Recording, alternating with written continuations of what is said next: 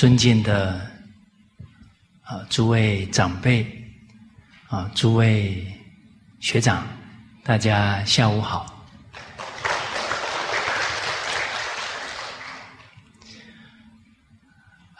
我们这个群书三六零课程呢，进入这个第四个大单元呢，为正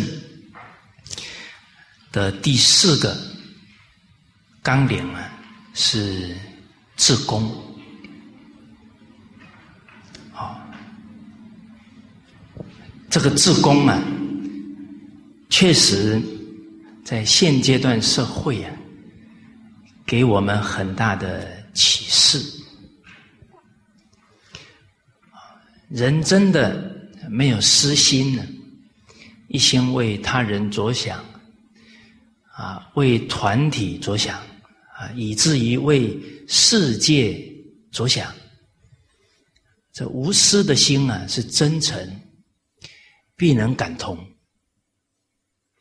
啊，能感通不同的。种族、不同的宗教、不同的国度，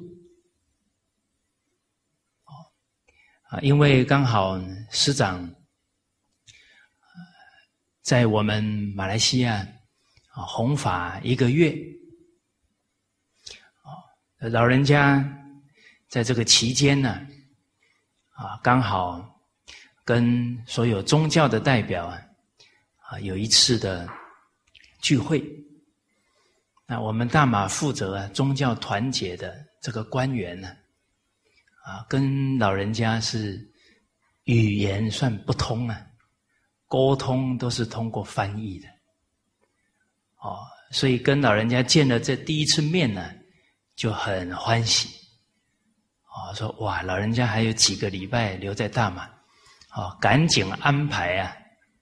所有宗教代表啊，啊一起呢，聆听了一场啊啊老人家的教诲。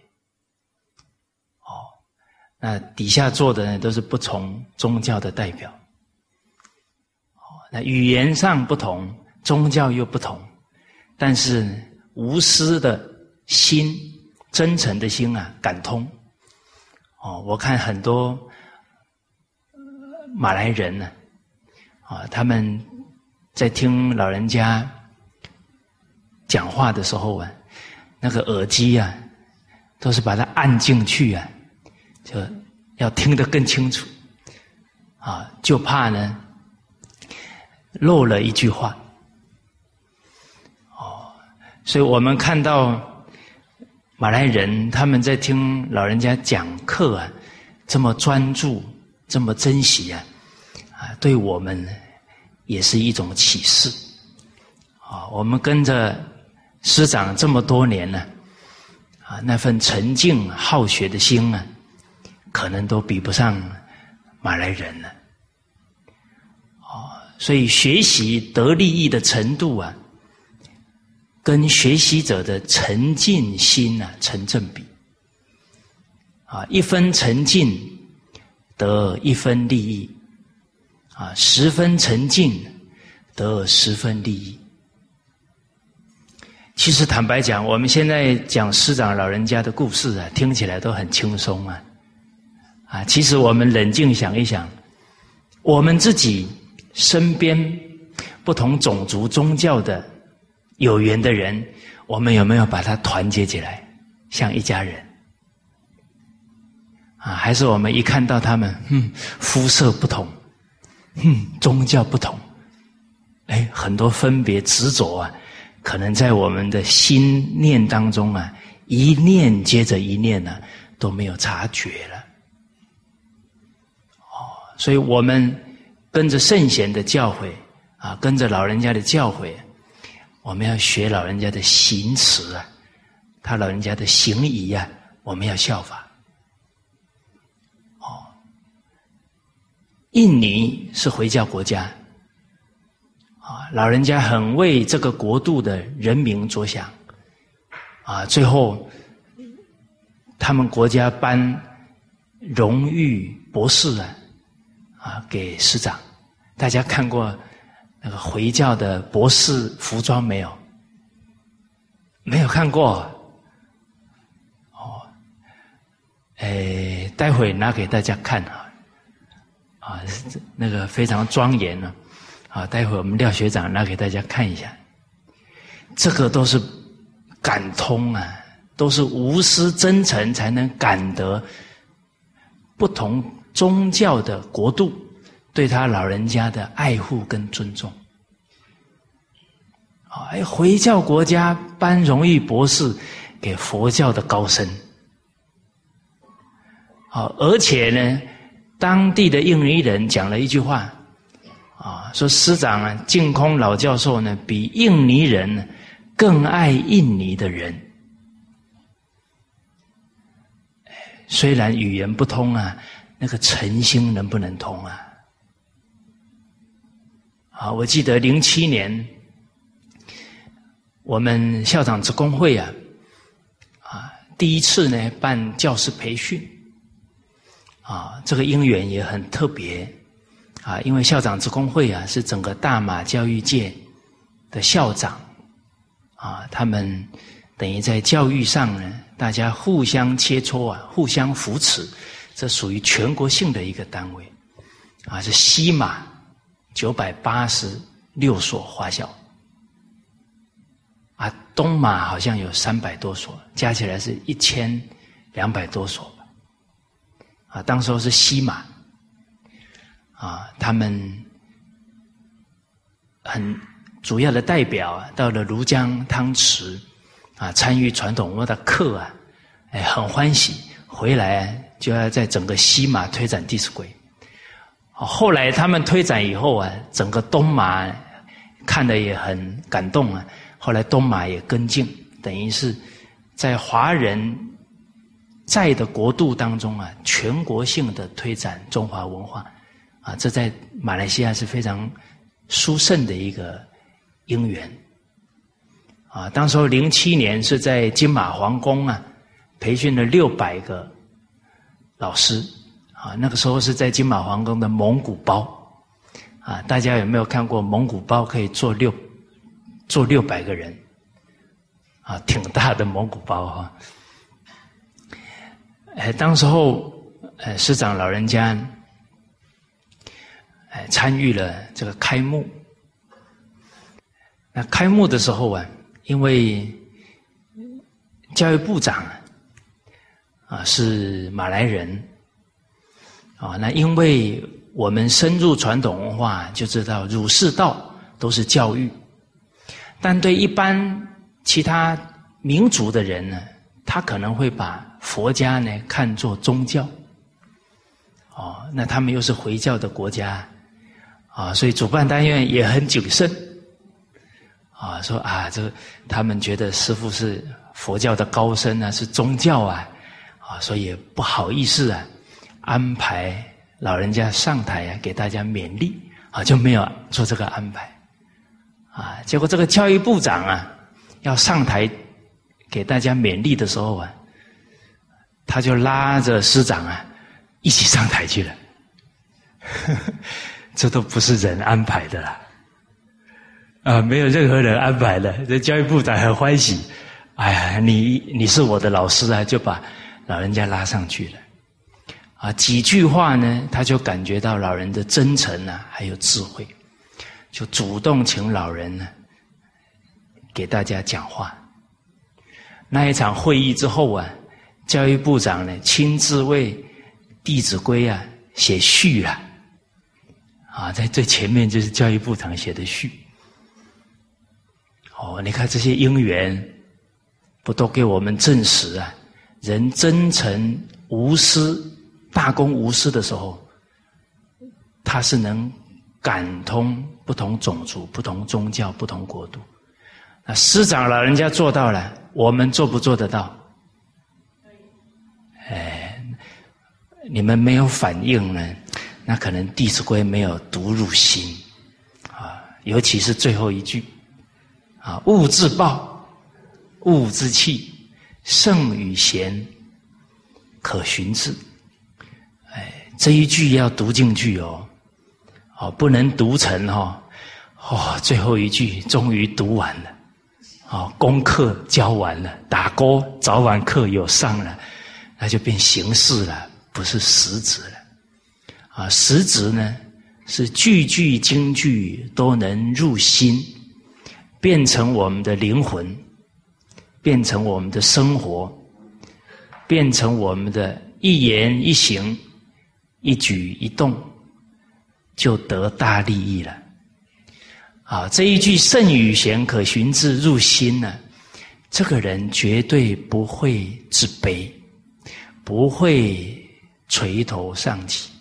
他只会啊，百折不挠，越挫越勇，因为他已经坚信了，他不会受影响了。好，那我们看到老人家这样的行持，啊，要从心地上啊效法他老人家，无私真诚啊，胸怀天下。哦老人很善巧，啊，常常讲到啊，说有人问他你是哪里人？啊，诸位学长，您是哪里人？哦，可能大家会哦，我是啊哪个国家哪个地区的人？啊，当然这样介绍没错，啊，这叫不忘本。哦那老人说：“哎，我是地球人，哎，这个也是啊，很有智慧啊，给我们的提醒啊，提醒什么呢？提醒啊，世界啊变了，因为交通资讯的发达啊，绕地球一圈呢，不到两天的时间呢，啊，所以。”新的名词产生了，叫地球村呢？啊，几千年来，大家听过地球村吗？没有，这个时代的新名词。哦，那地球都变成村了，那大家不都是好邻居吗？不都是很亲密、休戚与共啊？啊，哪边？不好了，可能都会波及到地上其他的地方，啊，所以在这个时代生活在地球的人，心量最少要为整个地球着想，不可以小心量，啊，所以师长这个很幽默的介绍自己啊，我是地球人，也是非常善巧的。提醒我们这些学生啊，一定要有这样的胸怀，而真正要能学习到老和尚的智慧啊，首先要从他老人家大心量学起，不可以小鼻子小眼睛，哦，为整个天下着想，还有为世世代代的。苍生作想，我们想一想《群书之要》这一本宝典，啊，老人家一拿到手啊，做了一个动作，印了一万套，就怕这个宝典在亡失掉。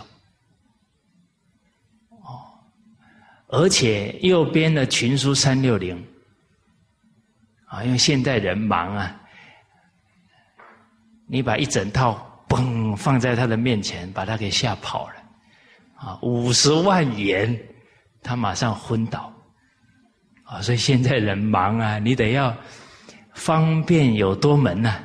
哎，你每天看一句就好了。啊，掌握这个精华，哎，他可以接受。啊，除了编了这个三六零，又把马上把它翻成英文。利益啊，全世界政治界的人，还有有缘的其他国度的人，啊，所以我们马来西亚的前首相马哈迪先生看了很高兴，哦，说几千年前的教诲啊，现在还能这么有用，这是老人家讲的第一句话，很赞叹这一本宝典。接着说啊，我假如早一点遇到啊，我在位的时候遇到，我有很多重要的决策就不会错了。所以这个亘古不变的经典呢，确实是现在人的宝典。哦，他没有这些经典呢，他开不了智慧之眼。啊，我们不要说这些国家领导了，啊，诸位学长，您的一生当中啊，有多少重要的决定下错了？当时候在下决定的时候，是以什么为标准？哦所以我们没有经典呢，开不了慧眼呐。往往下错决定啊，最后还得自己啊收拾残局了。啊，所以人最大的福报呢，不是得到多少金钱、多少财富、多高的地位，啊，最大的福报啊，是有圣人的。教诲来指导人生，叫福在受见。最大的福，能接受圣贤的教诲，我们就能站在五千年的智慧之上，来经营我们的人生。这是最有福的人。好，啊，这个不是遇到了就有这样的福哦，要珍惜才行哦，要落实才有办法得利了。好所以，我们今天呢也会结束这个单元，自宫这个单元，啊，单元结束了，有没有念念呢？把公天下的心态提起来，把为大局着想的态度保持。啊，这这个课程结束了，我们从此不再自私自利了。哦，那这些教诲啊，我们就没有白学了。哦，好，我们今天呢是从两百零七句啊开始。啊，这这一句呢是战国时代啊赵国的啊一个历史故事。我们先把这个京剧啊，大家一起念一遍啊。故无念之，强秦之所以不敢加兵于赵者，徒以无两人在也。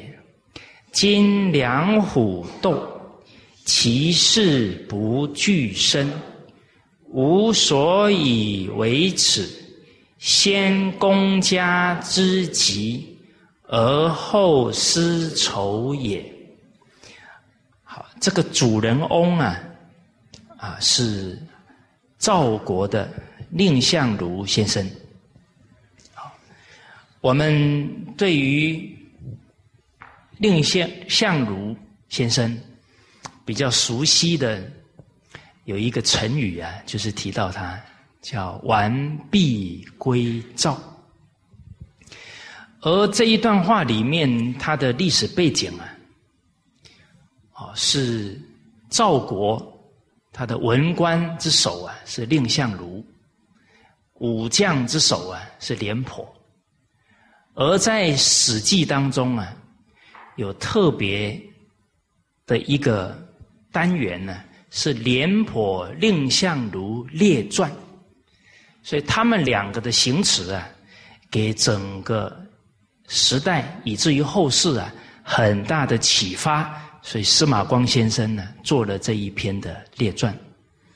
好，我们来看一下呢，在《史记制要》当中啊，有两段文，就是提到这两个主人翁。好，我们一起来看一下。啊，又打出来了哈。啊，廉颇者啊，赵之良将也。啊，廉颇是赵国非常好的一员大将啊，建了不少的功业。啊，蔺相如者啊，赵人也。啊，蔺相如是赵国人。哦，这里呢提到呢，赵王与秦王会神池，啊，赵王跟秦王啊，他们有聚会啊。在神池这个地方。那这一件事以前呢，就是发生了完璧归赵，啊，《史记》里面呢有比较完整的叙述吧，我在这里大略呢跟大家分享一下。在蔺相如的身世呢，他是赵国人呢，他是赵国宦官之长啊，这这个宦官的总领导啊，叫做妙贤啊，这个人啊，他家里的家臣啊，蔺相如那时候只是一个官员的家臣而已。啊，所以没什么显赫的背景，啊，结果赵国的赵惠文王啊，当时候得到和氏璧，结果秦王啊听到了呢，就写了一封书啊给赵王，说我愿意用十五座城啊跟你换这个和氏璧。那赵王呢就赶快啊跟大将军廉颇啊。还有所有的大臣呢，商讨。哇，那秦王这么强大呢，他都开了条件了了，去还是不去啊？结果他们讨论的结果就说到了：，假如真的把和氏璧给秦国了，到时候他十五座城根本不给我们了，啊，我们不就被他欺骗了？可是假如不给他们了？可能秦兵大怒啊，就要来侵犯我们国家了，啊，这个就在两难当中啊，啊，大家还没有定下来怎么做啊，然后就想呢，谁能够啊去处理这一件事情呢？结果这个妙贤呢就说了。啊，我家里面呢有一个干部啊，叫蔺相如，可以去。啊，那赵王就问了：你怎么觉得这个人可以去呢？啊，他就说到啊，啊，这个妙贤就讲了：啊，我曾经犯了很大的过失啊，啊，当时候生怕大王啊你降罪于我，啊，所以我想逃到燕国去了。好结果，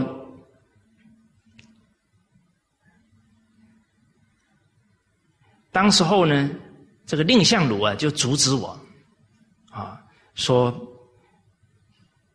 让我啊不要去。那我就讲啊，我想去燕国，燕国，啊，因为啊，曾经呢，啊，我跟这个燕王啊见过一次面。这个燕王跟我握手的时候啊，就说呢，愿意给我跟我结交成朋友，所以我觉得燕王对我很有善意啊，哦，所以我现在犯错了呢，跑到那里应该他会收留我，哦，结果蔺相如啊就告诉他了，说啊。赵国比较强，燕国比较弱，而您呢？现在呀，啊，等于你组织你现在呀，被赵王重用，哦，所以燕王啊，当然对你很客气啊。哦，你是赵王旁边的大臣，他当然对你很客气嘛。哦，所以才说要跟你结为朋友啊。但是，假如今天你跑到燕国去了，那赵国比较强啊，燕国也怕赵国啊。哦，所以他们不敢留你啊，你是赵国的罪犯呐。他们不敢留你，很可能啊，他们会把你抓起来哈，再把你交回给赵国。哦，你看哦，燕王怎么判断事情？啊，那个妙贤怎么判断事情？妙贤怎么判断？那个燕王跟我见过一次面哈，对我笑得很灿烂，说愿意跟我做朋友。他只有考虑到很表面的东西，可是蔺相如呢？他是考虑很广，他整个局势。哦，所以《诸子之家格言》里面有一句话叫“趋至老成，急则可相依”哦。啊，人考虑事情啊，有时候心量不够，阅历不够，考虑的就会比较浅，比较短。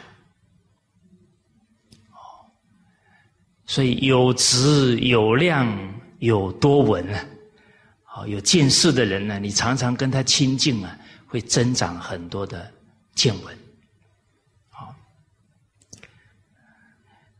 好，所以这么一建议啊。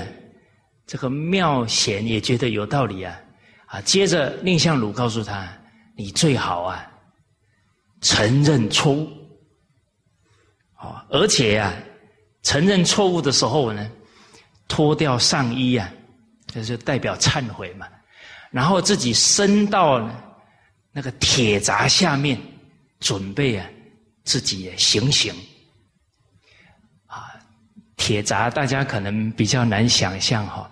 大家看过《包青天》没有？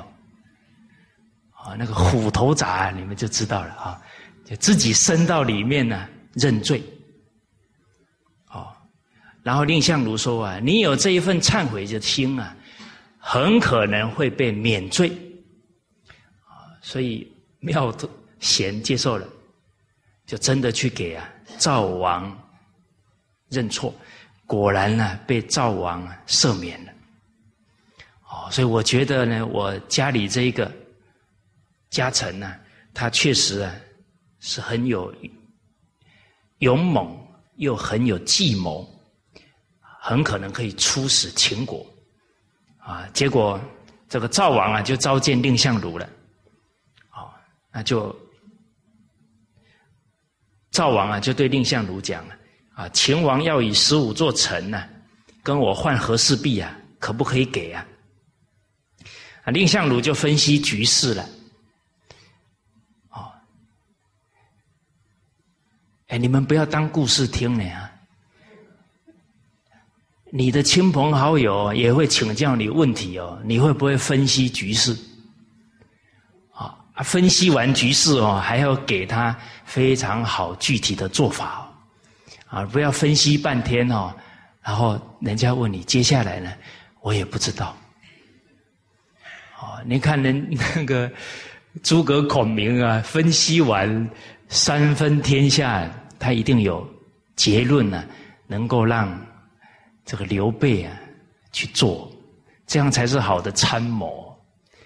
哦，我们现在年轻气盛哦，很会批评事情哦，批评完说那现在怎么改善呢？我也不知道啦。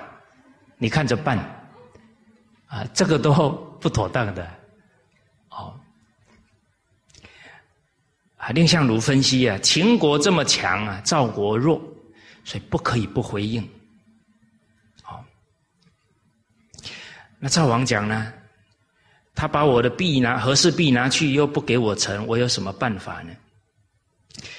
蔺相如说道啊，秦国以城池来求和氏璧啊。假如赵国不答应呢？那赵国理屈了，啊，人家以十五座城来换呢，你都不赏脸了，理屈了。但赵国假如把和氏璧给了秦国，反而没有把城池给赵国，那理屈是在秦国，啊，那他就是无理了。好，那衡量这两个做法。宁可啊，让秦国理屈啊，我们赵国也不能理屈于人，理屈于天下了。啊，好，那就是得给了。那赵王说：“那谁去啊？”好，秦国是虎狼之国嘞，你不敢，你敢不敢去？啊，结果蔺相如说啊，大王啊，可能你身边没人呢，我去吧。哦，所以这个是很很有勇气承担的人哦，他就自己去了。啊，所以他答应要去哦，而且还许下承诺，十五座城。给了赵国了，和氏璧就留在秦国。假如十五座城不能给秦国啊，那臣跟你保证，一定把和氏璧啊完完整整带回赵国。诸位学长，你敢不敢下这种承诺啊？你所面对的是当时候最凶猛的秦国。哦。结果赵王啊，就遣蔺相如啊出使秦国了。啊，结果到了秦国啊，秦王呢很无礼，在一个很普通的章台宫啊啊一个普通的宫殿呢接见蔺相如，就开始傲慢起来了。啊，蔺相如就把和氏璧啊呈给秦王。秦王很高兴啊，拿到这个稀世珍宝啊，就传给他旁边的美女还有大臣看。啊，这些人一拿到了就谄媚了，万岁万岁，就开始喊了。蔺相如开始审审查形势啊，看这个秦王拿到手了，根本没有意思要把城池给赵国了。啊马上啊，急中生智啊，啊，已经交给人家了，拿不回来了。马上说，秦王啊，那个和氏璧哦，上面有一个瑕疵，哦，我指给你看。哇，这个稀世珍宝怎么会有瑕疵？秦王一听很惊讶。来来来，在哪里？结果赵秦王把这个和和氏璧拿给他要指的时候啊。蔺相如一抱啊，马上退好几步啊，退到一个大柱子旁边。哦，你看，面对这么多军队哦，都是拿着刀的，他很冷静啊，啊，退到那个柱子旁边，然后马上怒发上冲冠。哦，你看人那个正气哦，马上。正气一提啊，头发腾就翘起来了。哎，所以这个怒发冲冠呢，不是岳飞那个时候怒发冲冠，在《史记》当中啊，就讲蔺相如怒发上冲冠，然后呢，对着秦王讲了，说：“大王啊，你不是想得到和氏璧，写了信给赵王。”啊，赵王呢召集了群臣商议这一件事情，啊，所有的群臣呢的意见都是秦国太贪心了，都是仰仗他自己的强盛呢，都是讲空话，其实就是要贪这个和氏璧啊，城池根本拿不到，不要给秦国，哦，可是呢。我认为啊，所有的群臣都反对呢。但是我认为啊，连平民百姓啊都不会欺骗人的，怎么可能这么大的国家会欺骗人呢？哦，哦，你看这个言语就是，哎，我可是信任你们，帮你们说话的哈，你们可不能言而无信哦。啊，而且呢，因为一个和氏璧啊。跟秦国发生冲突啊，发生两国的冲突啊，实在是不好啊！哦，这个我都是为信任你们，又为了两国的和平啊，我才赞成把和氏璧拿过来啊。而且你看我们赵王的态度，要把这个和氏璧送过来，还斋戒沐浴五天呢，才把这个和氏璧交给我，哦，还写了书啊。递给我，非常隆重的让我送过来。啊，其实讲这些话，就是要让这个秦王还有他秦国的人提起良心啊！人家是用什么态度来对你们？你们怎么可以欺骗人呢？好，好，所以你们大国很有威严呢。那我们也非常恭敬啊，来对待，啊，可是呢，今天我到了你们秦王这样的大国啊，看到你们的态度啊是非常傲慢的，哦，不恭敬人，哎，而且呢，这个马上拿着和氏璧啊，就传给美女看，把我一个人撂在那里呀，哦，这根本就是戏弄我了。所以我看大王啊，你根本没有意识啊，要把十五座城给我们了。所以我现在呢，把币和氏璧啊拿回来了。哦，可是啊，我想大王你一定呢要急着把我的和氏璧拿回去。哦，那么我没有办法交差了。所以今天呢，我想我就跟这个和氏璧啊，就共同啊。就毁在这一个柱子上面，啊，就要拿着和氏璧一起撞这个墙啊，啊，然后就看着这个墙啊，马上就要撞过去了。那秦王当然很简单呢，哦，然后赶紧道歉呢，哦，然后就赶紧使个眼色，哎，赶紧去把十五座城城墙的那个地图拿过来，啊，给蔺相如看一下。就也是做个样子了，啊，不是真正要把城池给的，啊，然后就说，哎，这五十五座城呢，要给赵国，啊，其实蔺相如已经心知故明了，知道不可能给了，啊，这个时候呢，又赶紧啊做一个应对了，哦，就告诉秦王说了。说和氏璧啊是天下之宝，啊，所以呢赵王啊要献给你了，而赵王要献给你之前呢是斋戒五天，啊，所以今天呢大王呢你从今天开始啊也应该斋戒五天，哦，然后啊举行隆重的仪式，啊，隆重到什么程度呢？司仪要有九个人。然后再来接受这个和氏璧，其实这个叫什么缓兵之计了。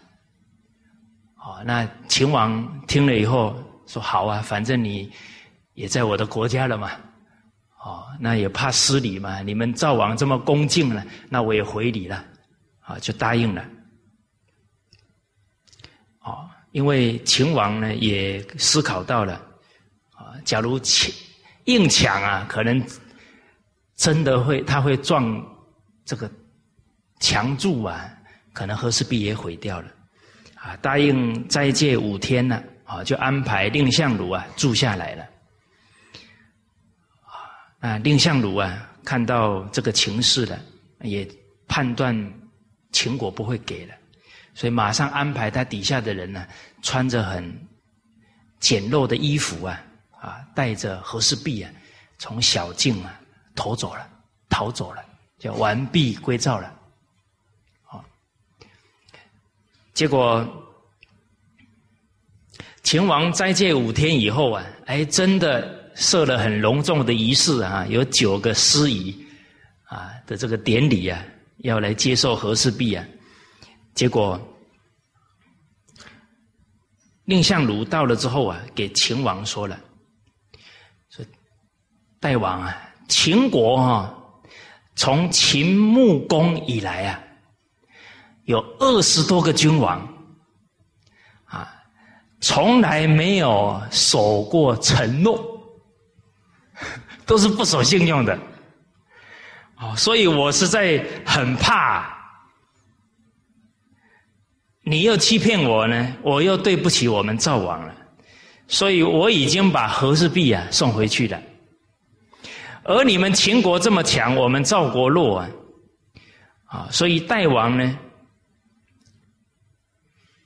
你只要遣一个使者到赵国去啊，啊，把十五座城墙送过来，赵国铁定马上就把和氏璧送给你了，啊，所以你只要先割十五座城呢，这个和氏璧一定还是你的。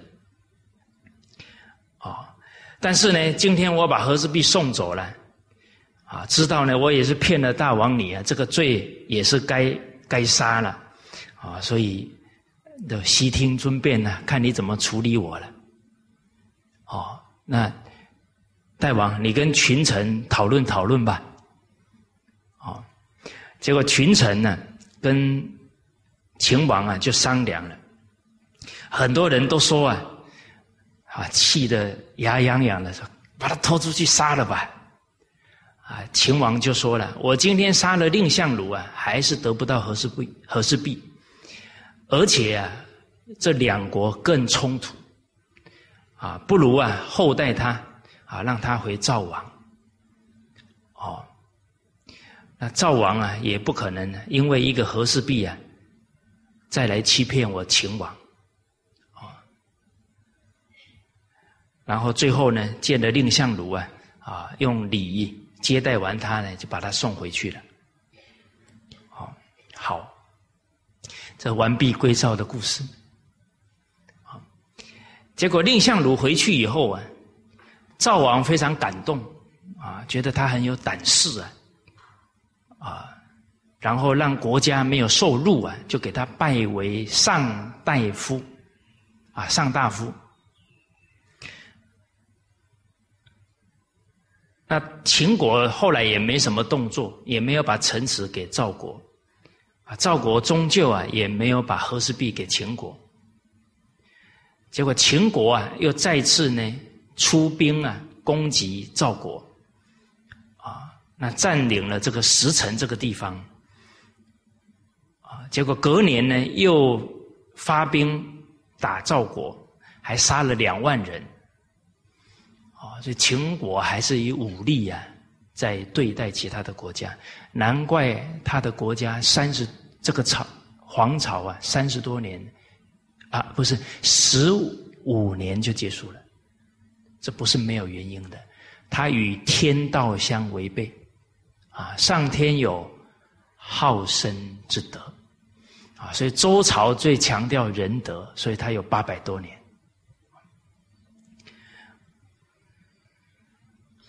结果秦王杀了人家两万人呢，又假惺惺的啊派使者啊告诉赵王啊啊要跟赵国呢和好啊，在西河外的蛇池这个地方啊啊神池这个地方会面啊，这个就是我们回到啊群书之要的经文了啊，里面讲赵王与秦王会。神祠，这个是已经发生了，完璧归赵之后的事情了。接着呢，秦王饮酒，酣，啊，就喝的有点醉醺醺的。曰：寡人窃闻赵王好音，啊，我听说啊，你。赵王，你是很喜欢音乐，请奏瑟啊！哎，你可不可以弹弹一首瑟啊给我听呢？啊，赵王呢就弹了这个瑟给秦王听，结果呢本来是欢欢喜喜弹音乐哈，来交交流啊，可是这个秦王的态度不好了，马上呢。让这个御史啊前书曰，啊，让这个御史记载什么呢？某年某月，秦王与赵王会饮，啊啊，一起用餐喝酒啊。令赵王鼓瑟，这个令什么意思啊？秦王命令赵王来给我弹瑟。哦，其实。秦王的态势就是他是国王啊，你们全部都是我的臣呐。啊，从这里看出来呢，秦王没有学过《弟子规》，是吧？事服人心不懒嘛，礼服人方无言。所以一个人没有这种啊尊重别人的态度啊，处处结恶缘。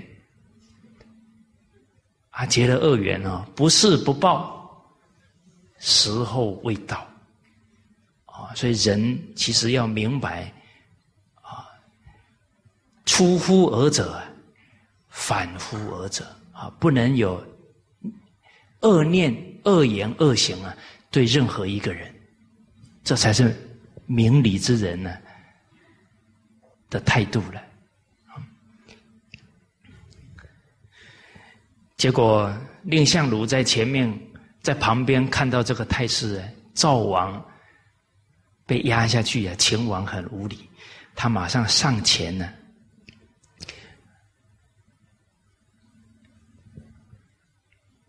说到了，说我们赵王听说啊，秦王很善于敲琴声，啊，这秦国的乐器了，啊是。瓦子啊，制作的乐器啊，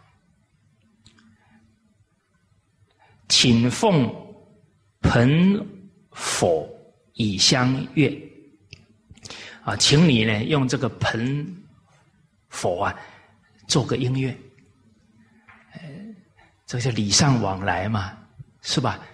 哎，人家唱好几首歌给你听，你也要怎么样？要回礼呀，啊，所以与人应酬啊，哎，也要准备个一两首歌，不然人家临时啊约你，你都不上去啊，也是失礼啊。哎，啊，所以大家看我在一些场合哦，都会唱歌，其实就只会唱那两首而已。这个就是随时要应对的时候要准备好。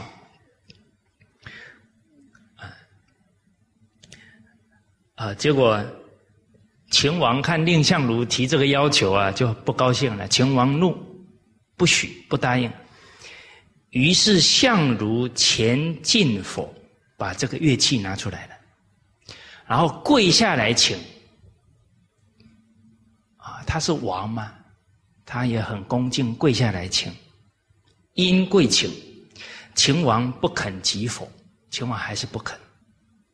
啊，没办法了。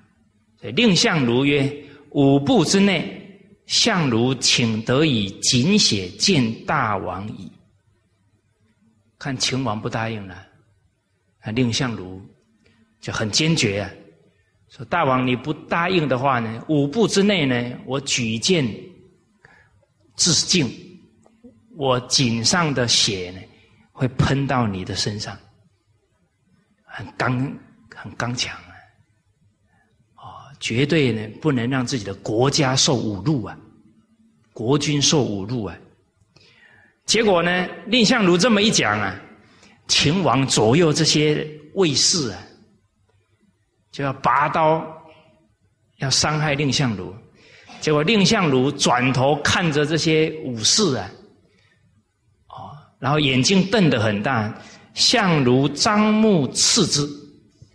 啊那个眼睛瞪大会说话，就把这些人给吓退了，就左右皆迷呀。啊，大家有没有听过所向披靡？啊，蔺相如是用眼睛所向披靡呢。哦，把这些武艺高强的人都震退了。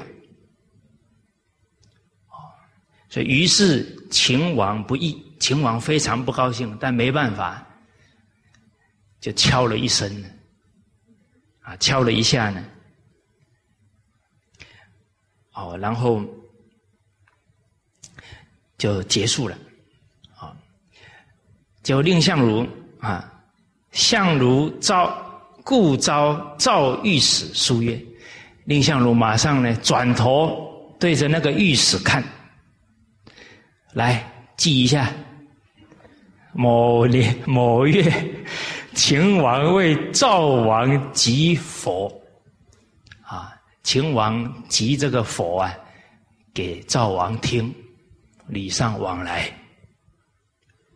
啊，所以秦之群臣曰，啊，秦国的这些旁边的臣不甘示弱啊，就一起喊呐，请以赵十五臣为秦王寿，请你们秦国啊。啊，啊，请你们赵国呢，以十五座秦城池为我们齐王祝寿。呃，蔺相如马上不甘示弱，啊，回话给他们：秦以秦之咸阳为赵王寿，请把你们秦国的首都咸阳拿来供养给我们赵王祝寿。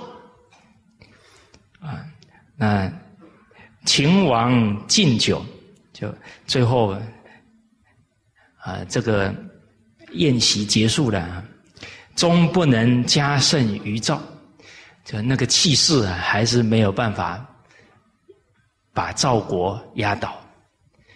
哦，所以这个这些留名青史的人都是以一当百啊，啊，在《三国演义》里面。呃，孔明舌战群儒啊，哦，那那几十个儒家大儒啊，一起围攻他，他应对自如啊，这是勇气啊，也是机智有智慧才办得到的。好，啊，接着经文又讲到呢，祭罢归国。啊，这个会面结束了，以相如功大，啊，蔺相如又建功了，拜为上卿，这就不是上大夫而已了，啊，拜官员当中呢最高的上就是上卿这个位置，位在廉颇之右，啊，古代以右为尊，所以位置在廉颇之上了。颇曰，啊，廉颇啊说到了，我为赵将。有攻城野战之功，啊！我为国家打了这么多胜仗，啊！然后常常都是跟敌军呢兵刃相交，九死一生。而蔺相如只是口才很好而已呀，怎么可以把他的位置放在我的上面？他不服气了，啊！且相如素见人，无修不忍为之下，而且蔺相如出身低贱，我不愿意在他下面，我觉得很羞耻。其实大家看到这里啊，那另这个廉颇也是我们的老师啊，啊，廉颇这一句话是傲慢呐。他因为什么傲慢？他自己有身份、有地位了，他瞧不起人了，他执着了。哎，怎么可以看人家的出身呢？应该看人家的德行、智慧啊，跟为国家的贡献呢？哦，所以人假如有执着自己的相貌。执着自己的富贵，执着自己的学历，执着自己曾经做过的功功业，没有不傲慢的。啊，那其实刚刚念到的这些东西啊，全部都是身外之物，带不走。结果我们却因身外之物啊，让自己的灵性不断的堕落，让自己的德行呢。越来越差，所以其实啊，人最可悲的呢，是被自己呀给卖掉了，自己欺骗自己了。人不是因为身份而尊贵啊，是因为你的德行、你的行为而尊贵。哪有瞧不起人会尊贵的道理呢？哦，哦，所以从廉颇这一句话。也给我们很大的启示啊！我们在各一个企业团体当中，可能我们是老臣哦。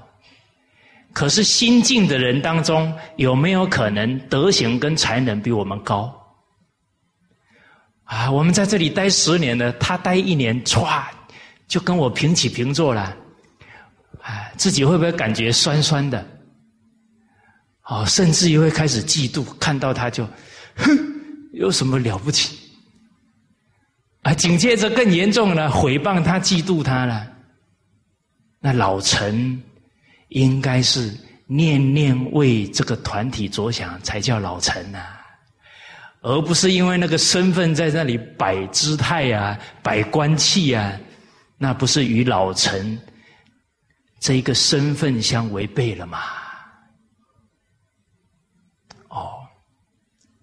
啊，所以有时候人呢被习气控制住了，还得冷静下来啊，老臣还得有老臣的样子啊。啊，而面对心境的人，也要恭敬啊，也要为团体举才呀，焉能傲慢，焉能嫉妒呢？哦，所以历史当中啊，我们特别感佩鲍叔牙推荐管仲，啊，他尊贤呢，他让位让贤呢，成就了齐国的强盛，啊，这个积了很大的福报啊。所以他的后代啊，十几世啊，都是齐国的名大夫。积善之家，必有余庆啊！而且这个廉颇不止啊，心里不高兴啊，障碍自己哦。宣言曰：“他大声讲出来哦，我见相如啊，必入之。只要让我再见到蔺相如，我一定当面羞辱他。”相如闻美朝啊，常称病，以耳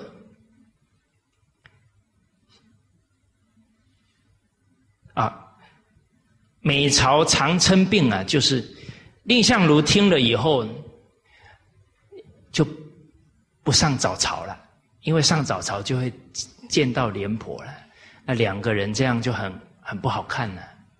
啊，在满文武百官当中，两个人冲突不好啊，会带动不好的风气的，所以都称自己生病了，避开他。而且呢，自己出门了，以以而相如出啊，望见廉颇引车避逆，刚好外出的时候啊，远远看到廉颇的车子来了。他赶紧吩咐底下的人躲到那个巷子里面去哈，不要跟他碰见了。这个于是舍人相与见曰：“他身边的这些家臣呢，看到这些现象啊，受不了了，啊，这接连呢，对他劝谏呢，说：‘臣所以去亲戚而事君者。’”图慕君之高义也，我所以啊离开我的家亲眷属来侍奉你啊，就是非常仰慕啊你的德行，你的高道义呀。可是呢，今君与联军同列，联军宣恶言，而君未逆之，恐惧是。殊胜，且庸人尚修之，况于将相乎？臣等不孝，请辞去。今天你跟廉颇同列为大臣，廉颇还当众讲这样的恶言，结果你反而怕他，还躲他。我们看到你这个行为啊！平常的人都觉得你这样的行为，哎呀，太丢脸了，太懦弱了。况且你还是将相，你还是上卿，做那么丢脸的事情，啊！我们你看，臣等不孝，请辞去。你看古人还是挺含蓄的哦，啊，很无奈讲完了。哎，还是我们没德行了，我们要走了啦。哦，所以他虽然抱怨完了，还是很尊重蔺相如了，也没给蔺相如难堪，说啊，我们没德行了，劝不动你了，我们要走了。相如故止之，啊，哎，蔺相如啊，啊，赶紧啊，很也是很恭敬的呢，啊，劝他们啊，不要离开。啊，接着跟他们讲曰：“公之事，廉将军孰与秦王。”啊，蔺相如啊，问他们呢，啊，就是说呢，你们觉得啊，是廉颇比较凶恶呢？哦，还是啊，秦王比较凶恶。啊，那当然，大家都讲啊，当然是秦王啊，廉颇比不上啊。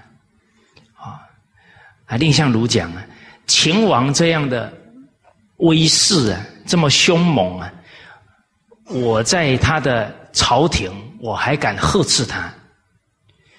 啊，还有羞辱他的群臣的不义。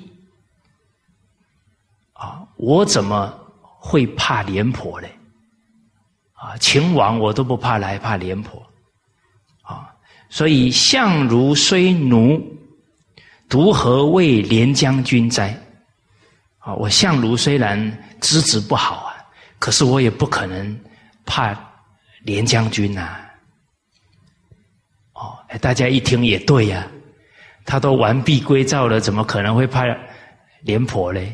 啊，接着呢就说到了，故无念之啊，这个就是我们三六零的经文了。啊，这个故啊，也是一个转折了。啊，我既然不怕廉颇，我为什么还要躲他呢？啊，故无念之啊，就是，但是我所考虑的，我所想的。强秦之所以不敢加兵于赵者，徒以无两人在也。啊，这一句话呢，我们说听留名青史的圣圣贤人的话，不止留在文字上，啊，目贤当目其心呢。我们可以了解到，蔺相如只要思考事情。一定是为国家着想，为大局着想，所以我所考虑的，我所念到的，是这么强的秦国不敢侵占，不敢发兵于我们赵国。图就是指，图以以是因为，只是因为呢。赵国有我们两个在，他们不敢放肆。哦，所以今两虎斗，其势不俱生。假如我们两个发生冲突了，那个形势啊，很可能呢，我们两个不能共存。紧接着呢，国家会有危难的。所以。无所以为此，啊，我所以会避开他，会这么做的原因呢？先公家之急，而后私仇也，啊，是先考虑啊国家最要紧的角度，其实就是国家的安危了，啊，而把两个人的私怨啊，这个仇就是仇怨啊，先放在。后面的啊，我们常常呢啊，这同参道友一起在交流啊，啊，我也知道不能生气啊，哦，可是常常跟他讲话，再忍不住啊，就骂起来了。哦，其实假如我们一想到，在团体里啊。和为贵啊，要做榜样啊。假如这个念头摆在前面呢，那个气就出不来了啊。所以还是把什么摆在第一位，所以气才出得了。哦，他怎么可以给我讲这种话？啊，就受不了了。好，所以接着经文当中啊啊，在《史记制要》里面有提提到。接着的发展，廉颇闻之，蔺相如这一番话，廉颇听到了，很感动。我们看这个历史，古人呢，一看到人家不简单的地方啊，马上生惭愧，因为他们有基础。他们也是读过圣贤书，只是一时间呢扶不住自己的习气，一被提醒啊，马上转念，啊，所以这个风范也是让我们呢很冷静啊。身边任何的亲朋好友，只要讲的有道理，哪怕我们气在头上，马上要拿甘露水降温。把人家这句话接受下来，不然呢，意气用事啊，造更多的罪业了。哦，哎，马上廉颇听了，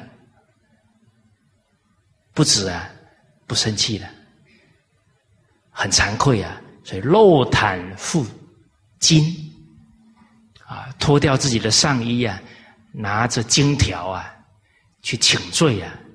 就让蔺相如责罚他，啊，而且呢，哇，这里更不简单，因宾客至相如门谢罪，请他的宾客一起跟着他去呢，真的把面子全放下了，不要面子了，很真诚的道歉，啊，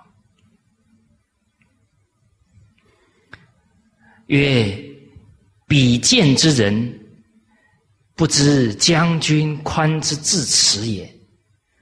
啊，他就对这个蔺相如讲啊，说我是很卑贱的人呢，啊，没有见识啊，不知道您呢心量这么宽呢，念念都为国家着想，啊，结果这个蔺相如的无私。廉颇的自诚忏悔啊，就互相交感，逐相与欢啊，两个人呢就结交成非常好的朋友啊，为文景之交。这个文景就是可以为对方去死了啊，这样的好朋友了。好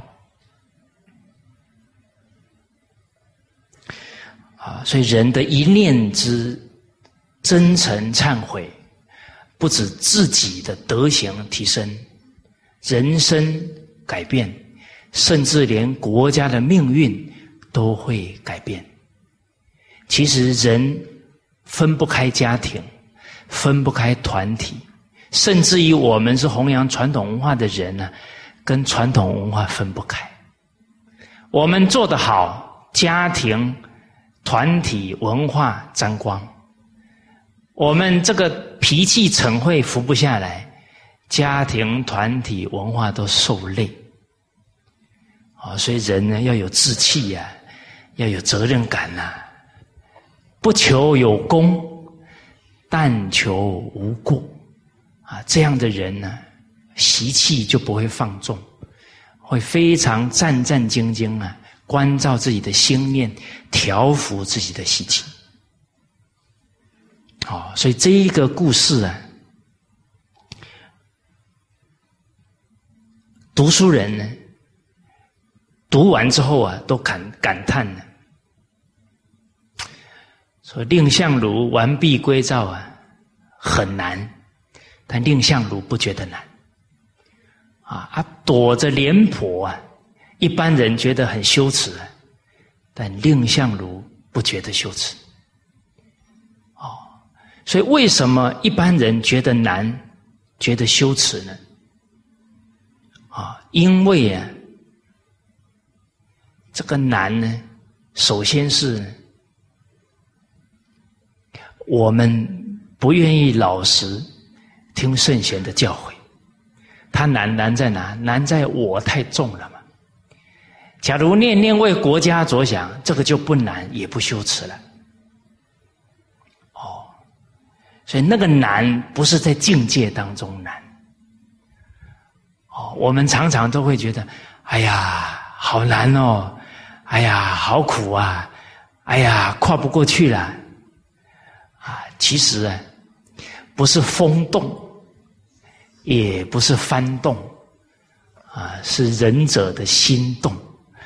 我们执着在这个境界上，然后自己的心呢产生分别，产生难的执着。哦，啊，曾经跟大家分享过一个例子，啊，新加坡有一对夫妻相处的很融洽，啊，他的先生说我这个太太很好啊，但是有时候啊，很替他觉得委屈啊。就是我的母亲误会他了。啊，然后还骂他，结果我太太还跪下来道歉啊。那时候我觉得我太太挺委屈的啊。诸位女同胞啊，你的婆婆误会你，还骂你，然后你没生气，还跪下来道歉，难不难？哦。大家没反应，我听懂了。难呐！哦，光想到那个情境哦，就有点手要发抖了。怎么还做得到呢？可是啊，接下来这个女士啊，讲出了心法。她说啊，这我没有委屈的感觉啊，因为婆婆啊。是家里的宝啊，家有一老，如有一宝啊！啊，他把先生照顾、养育、教育长大，我才有这个先生可以相守一生呢。我要感谢他的恩德啊！哦，那老人是家里的宝啊，那是我们的大福田呢，给我们修福报啊，给下一代学孝道的啊。所以我看老人家一生气呀，我就心就很痛了，赶紧让到让他老人家的气降下来啊！我一跪下来，他的气就下降了啊！赶紧给他道歉呢，他慢慢就不气了啊！那我就不担心他的身体会受损了。哎，他不觉得很难做啊，因为他没有想到我很难受，他把我放下。念念为对方着想，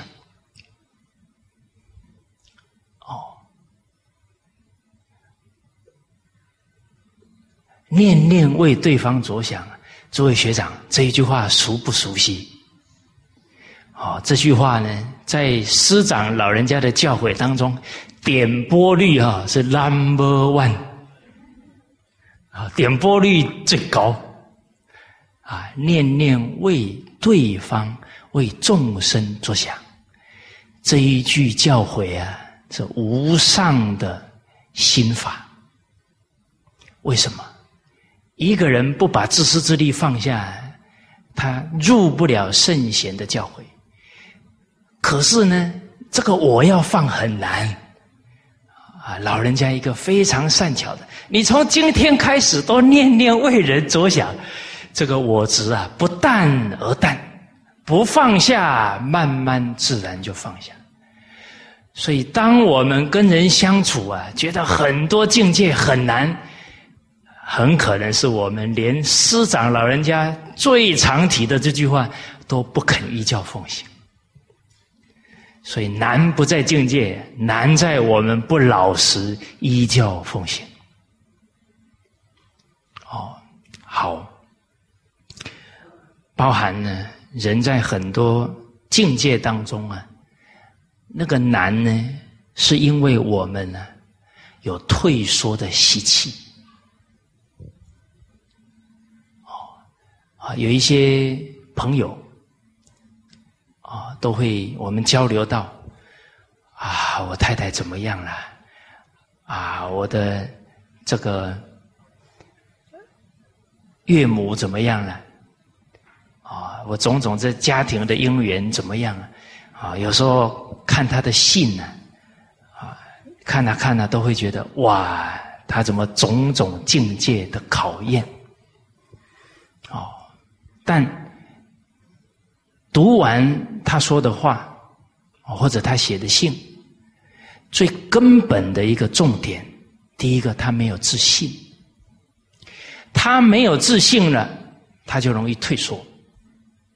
他不相信自己有无量的智慧德能，所以面对境界，他那个惯性啊，退缩的习惯就起来了。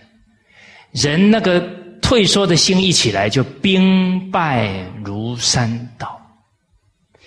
而且人一不相信自己啊，紧接着就是不相信所有的人，所以他在叙述所有的亲人的情况，他也很难相信所有的亲人能改变，所以他一个心念没有信心啊，最后就所有的境界都是障碍。他一对自己有信心，他就会找方法来突破。他对别人有信心，他就会造缘去成就每一个人。所以是障碍还是柳暗花明，都在一念之间。啊，所以有时候我们分析起因缘哦，好像很难很复杂，其实都要回到自己的心念、心态、心境一转。境界自然就会转。假如不这样去下功夫啊，坦白讲，学传统文化，烦恼会越来越多。为什么？因为懂得道道理多了嘛，不在自己心地上下功夫啊，会拿去看别人的过啊。啊，别人有过，我们又没有善巧引导，又去控制，人家又不接受，当然我们就更多的不欢喜呀，更多的求不得，那当然就笑容越来越少啊！啊，笑容越来越少，又怕人家知道，更惨。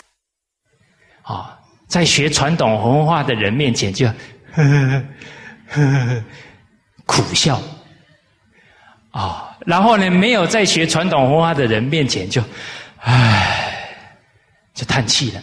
回到家里脸更臭，因为家里的人都没学传统文化，啊，然后觉得又是讨债的来了，啊，又是冤亲债主来了，那都是这种念头，哪有学会学得欢喜嘞？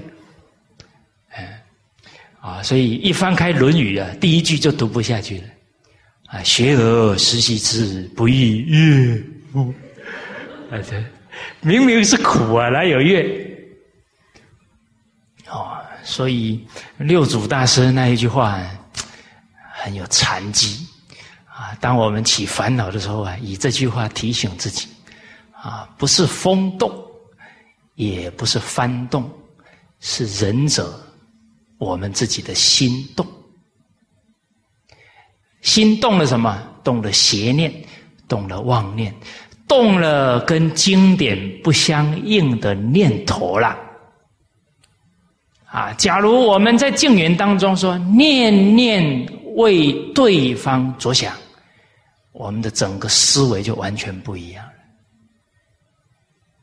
你念念为他想啊，爱人者，人恒爱之，他慢慢就替你想了。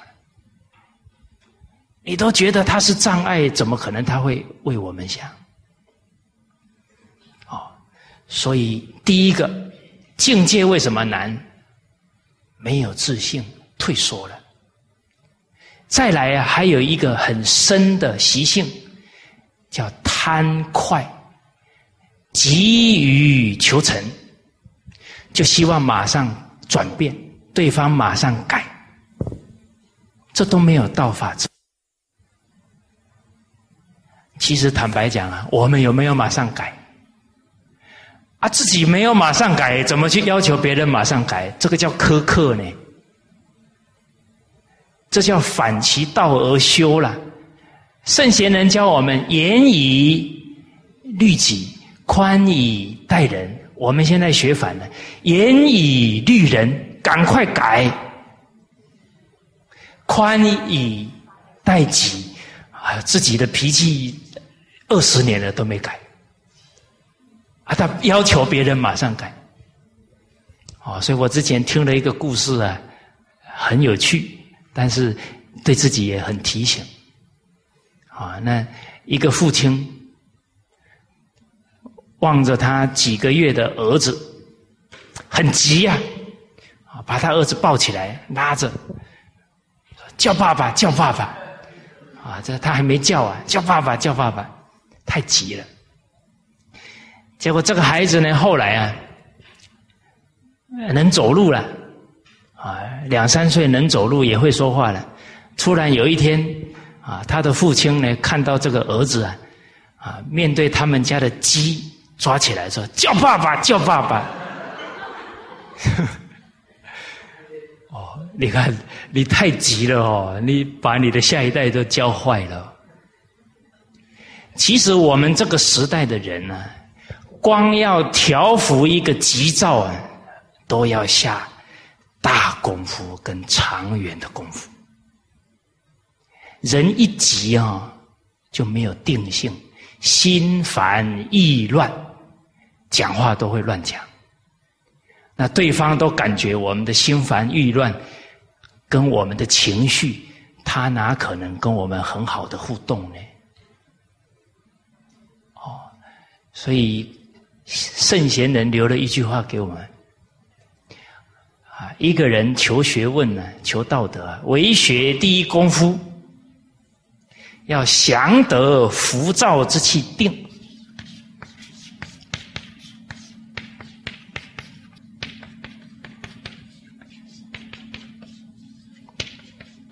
要先降服自己啊，浮躁的气。浮躁的气啊，往往来自于想控制对方，啊，都是要求对方，这个心就开始浮动，开始急了。所以怎么调伏？首先呢，把精神下在看自己的心，看自己的故事，啊，只管自家，不管人家。能看得到自己的心，调了自己的心，别人感觉到我们的善，我们的真诚，自然他们就跟着转。啊，所以道家强调正己化人呐。哦，那当然，这个定静的功夫啊，要时时关照，时时保持。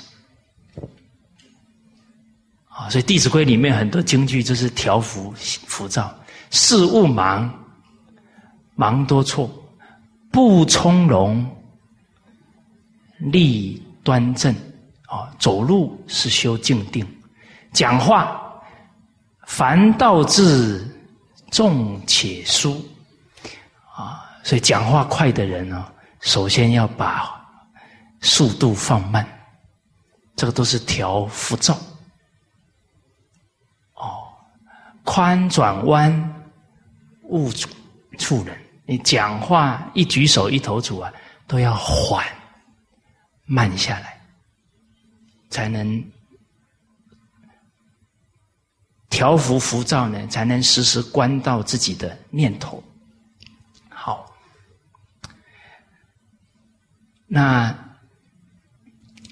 除了从心地上啊不退缩。有信心，啊，然后呢，不去啊苛刻要求别人。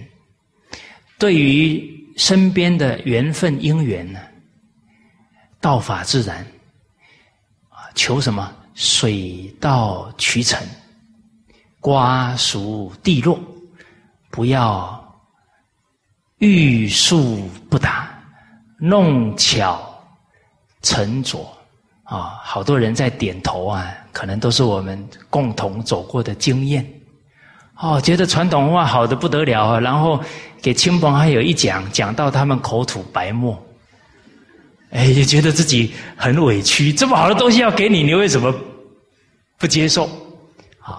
当我们有这个念头的时候，要想起一个故事，就是叫爸爸的故事。